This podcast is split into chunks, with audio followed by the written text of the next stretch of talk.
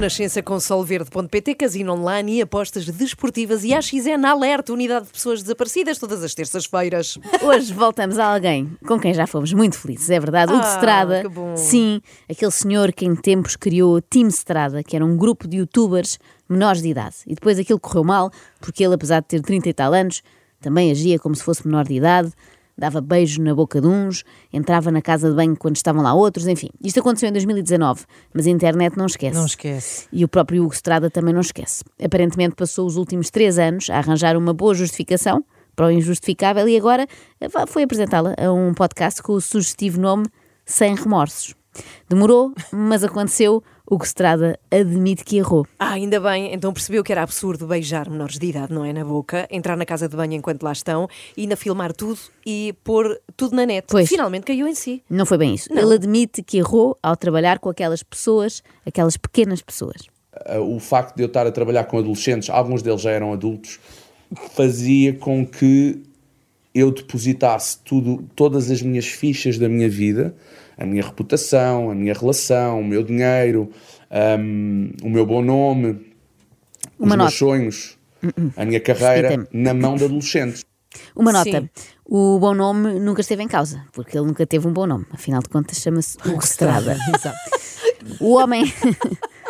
O homem que depositou os seus sonhos nas mãos de adolescentes. e Pois eles é. o que é que fizeram com O isso? quê? O que faz qualquer adolescente, a geneira. Porque de um momento para o outro, um espetava-me um beijo, a outra uh, discutia, não sei o quê, e não, não fazia o vídeo, era eu que tinha que entrar na casa de banho. Ou seja, basicamente, aquilo chegou a um ponto onde eu já me achava um deles, não é? E era, porque eu era o manager, mas de um momento para o outro já era um dos personagens principais. Dos rapazes eu era o que tinha mais fãs. Eu já marchava. Não, não. Me achava. Já me Ah, já me achava. Também percebi achava. isso, mas não. Pois. Dos rapazes, eu era o Sim. que tinha mais fãs. Não, não. Dos rapazes, não. O adulto não pode referir-se a si próprio como pertencendo ao grupo dos rapazes. A seguir vai dizer o quê? Olha, do grupo do Bibo Amarelo, era o, único que dormia à cesta sem a Xuxa e o meu ó. Era mais crescido que os outros. Não pode ser. Hugo Strada quer aparecer agora como um homem diferente, mais maduro, mas continua a achar que era o popular dos rapazes, como se fosse uma personagem dos morangos com açúcar no Colégio da Barra. E coitado, ele fartou-se de sofrer. Então um espeta-lhe um beijo, a outra obri- obriga-o a entrar na casa de banho. É claro que ele ficou a achar que era um deles. Se alguém chegar ao pé de mim e me perguntar se eu quero jogar à macaca, também fica automaticamente a achar que tenho seis anos. Foi aí que eu comecei a perder o meu discernimento, onde eu senti que era um deles, quando não era, que eu tinha 36 e eles 17, por exemplo. Só há uma razão válida, uma única razão válida para um adulto de 36 anos passar tempo, sim, voluntariamente, com miúdos de 17. E qual é essa razão? É ser pai deles. Ou irmão. Sim, sim. eh, E mesmo irmão, o irmão em princípio já não, já não vai nisso. não é? Ok. Os pais que aturem isso. E é porque é uma obrigação. uma, uma- um híbrido onde eu era realmente o gajo que planeou aquilo tudo, mas a partir do momento em que eu tive que entrevistar o Toy, onde ele diz que fuma maconha com o filho de Natal e que, e que de vez em quando gosta de dar uns beijinhos à mulher, não ia pôr uma miúda de 16 anos a entrevistar porque não tinha bagagem para o fazer. Eu entrevistei no Lust in Rio e esse vídeo estourou no Twitter. E a partir desse momento é que eu tive mesmo que assumir a lead. Ou seja, eu tive mesmo que assumir a cena toda. Tipo, ok, eu estou por trás, estou a editar, estou a planear, estou a mandar, estou a fazer, mas agora também tenho que ser o personagem principal. Assumir a lead. Mas só aqui uma pergunta que não tem nada a ver com o resto, desculpa. Sim. Porquê que o Toy fuma maconha? É brasileiro?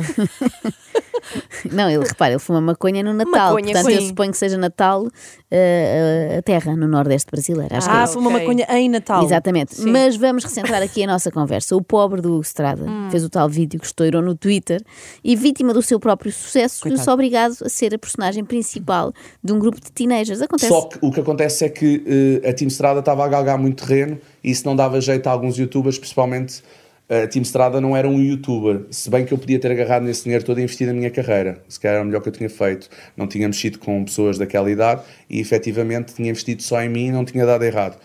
Tinha investido só em mim e não tinha dado errado. Tens a certeza, Hugo? Não satisfeito com o fracasso da Team Strada, ainda queres desperdiçar mais dinheiro com a tua própria carreira?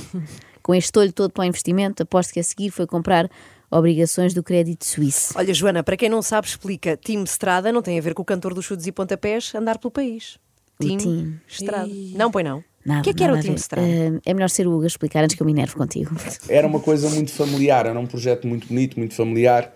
Ah, os pais também viveram um bocadinho aquela segunda adolescência, como Claro. eu, principalmente eu que depois deixei-me levar, também Ah, eu lembro de estar, eu lembro de estar com alguns deles na- numa bomba de gasolina a vir de Coimbra Epá, que e sonho. nós a- com a música alta em cima do, da carrinha aos saltos e os pais a ver, os pais a curtir. Pô, quem me dera ser adolescente. Mas quem é que Loucura. quer viver duas É adolescências? isso, as pessoas agora querem todas viver duas adolescências. Uma não, não, basta chega. uma, cheia de borbulhas. Têm vontade de usar Claire Asilo outra vez. Sempre a viver alguma fase nova das nossas vidas, eu preferia repetir a primeira infância. Claro. O dia todo ali, de papo para o ar, só a comer e a dormir, a, A a ver papinha à boca, a ver a Baby TV. Que sonho. Agora, adolescência ganha juízo, ninguém quer repetir. Já, já passámos, já sobrevivemos. Ainda por cima, uma adolescência que implica estar numa bomba de gasolina em Coimbra aos saltos a curtir. Eu não quero, não quero. E não é nada contra Coimbra, atenção, é só contra tudo o resto. Também trabalhar com adolescente porque uma pessoa pensa assim, ah, olha, está aqui, estou a pôr as minhas fichas todas, estou a gastar um, um absurdo, e ele chega à casa, pai, ah, esse gajo está-te a explorar, e ele baza, eu tenho 10 vídeos para sair com o puto lá, já não dá para usar os vídeos, bora vestir mais para uma casa. Ya, meu, é bué chato, Pois Hugo. é. Tem tipo Não- os pais tipo, em casa a dar-lhes tipo conselhos sensatos e ah, eles acabam por desistir. É uma cena bué marada, man. tipo os pais dizerem: Bro. olha, se ele não te paga nada de jeito, vem embora. Larga o YouTube e vai estudar contabilidade como a tua prima Ruth. Eu olho para, aqueles, para aquela malta toda, alguns deles adolescentes ou crianças, que alguns deles sabiam mais do que eu, confesso, alguns deles sabiam mais do que eu. Ahm, e eu sou, eu sou, eu às vezes olho para mim e penso assim, eu sou o mais ceguinho ali do meio. Desta que ainda não se lembraram Hum. alguns daqueles padres que estão acusados de abuso de menores. É chegarem a tribunal e dizerem assim: Ó, oh, Sr. Juiz, havia ali miúdos que sabiam bem mais do que eu. Eles é que deviam sentar-se aqui no banco dos réus, a dizer porque é que andaram ali a provocar. Em princípio não pega. Mas isto de saber mais do que o Hugo Estrada, convenhamos, também não é difícil, não é? O Hugo sabe pouca coisa. Talvez por passar tanto tempo a olhar pelos outros, não lhe sobra tempo para olhar para mais nada, sei lá, para um livro. Porque eu meto sempre os outros em primeiro lugar. Sempre, Sempre. sempre. Nasci sempre a fazer isso.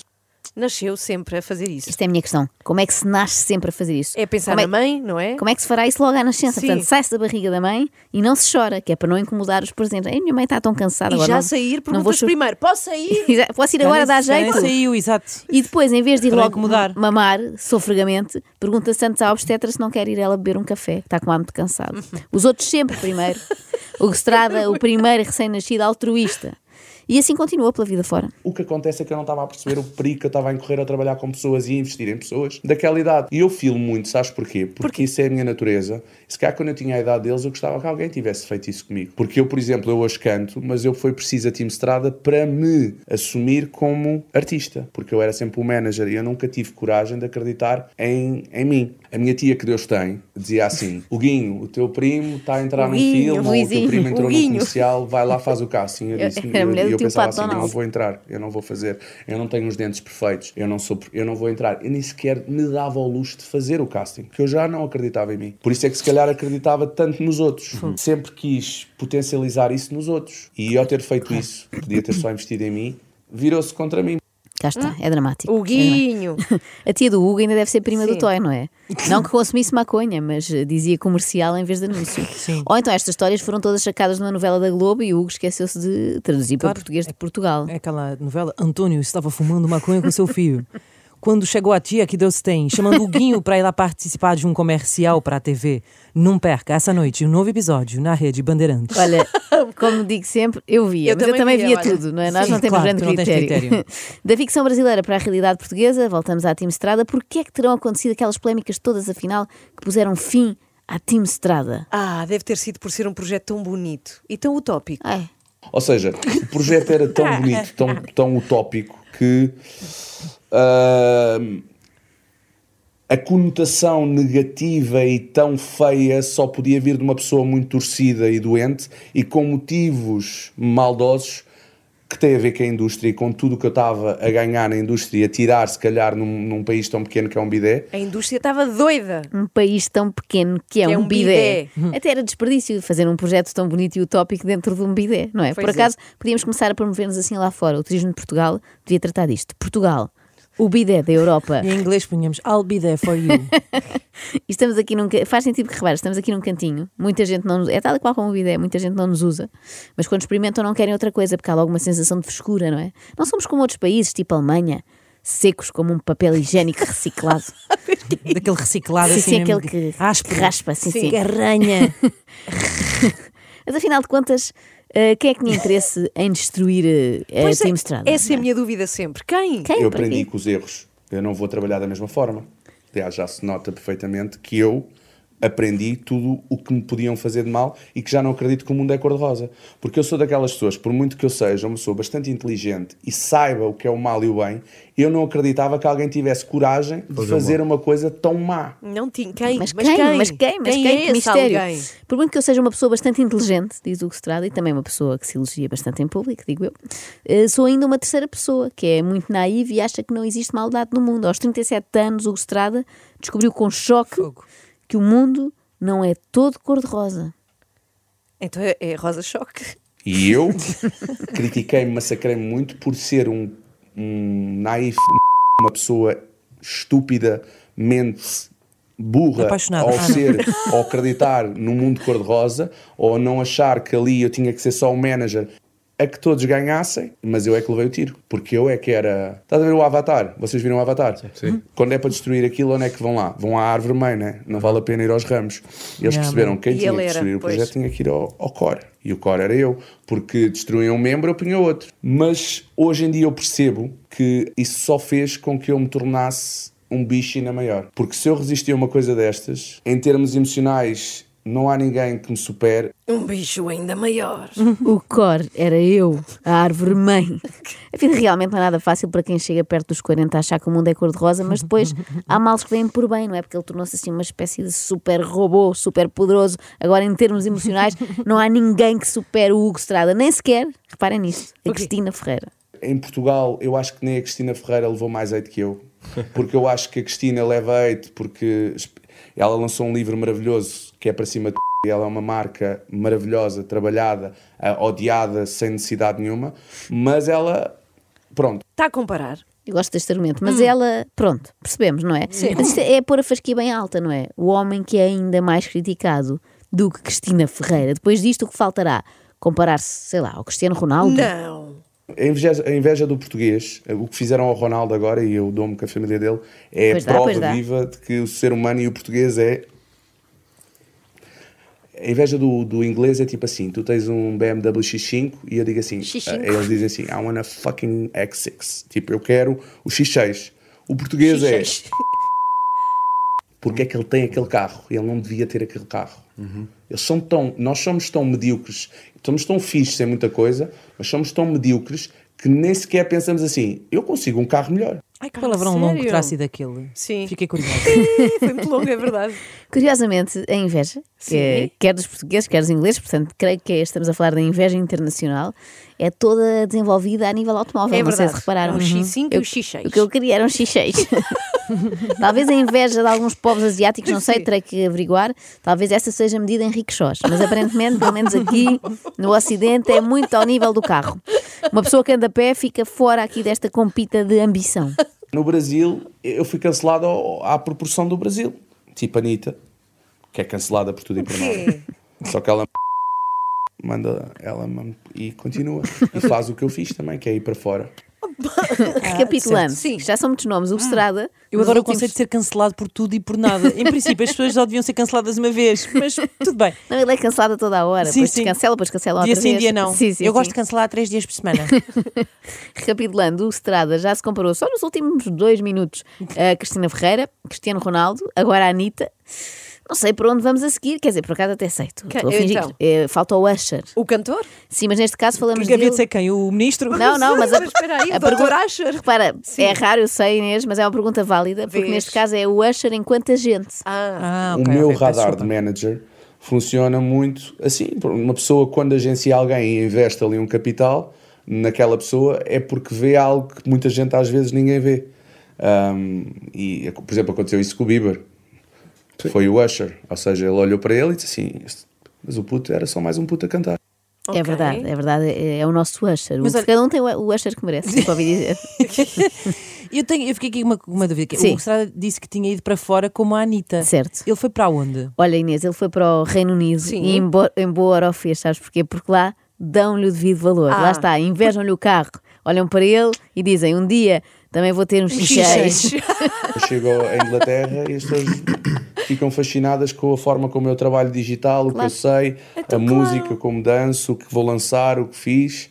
E sou considerado um, um gênio. Isto também é uma assim. maravilha, é um gênio. É considerado um, Um gênio. gênio. no Reino Unido. Imaginem, mas eu achei estranho, como vocês, estou tão espantada como vocês, mas resolvi eh, confirmar. E liguei para uma pessoa que conheço, que mora precisamente no Reino Unido, é o Ah, Charles. foi?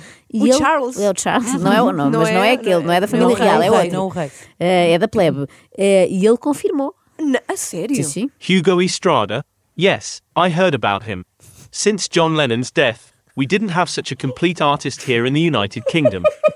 It's astonishing. Eh, tradutora, por Claro. favor. O Strada, sim, sim, já ouvi falar dele. Desde a morte de John Lennon, que não tínhamos um artista tão completo aqui no Reino Unido. É espantoso. Eu também fiquei espantada. Mas acho que só há uma maneira de os ingleses ainda acharem neste momento que o Strada é um gênio. Então? É nunca o terem ouvido falar. Aliás, isto devia ser um study case. O que aconteceu comigo devia ser mesmo ali um, um study case. O Strada. Um study case. Ninguém lhe dá study backfeed, ninguém lhe dá backfeed disto, pois não. O caso de um gênio incompreendido. Que é já um study case. no Reino Unido. Um stradi case. E Oh, Ana, oh, Ana, no fim. E amanhã mais, amanhã vamos tentar Ai, descobrir afinal quem é que quis destruir o Strada. É um dos maiores bom! Mistérios. ficou, por, ficou, Ficou, pendente ficou. Talvez amanhã, talvez amanhã. Finalmente. extremamente desagradável.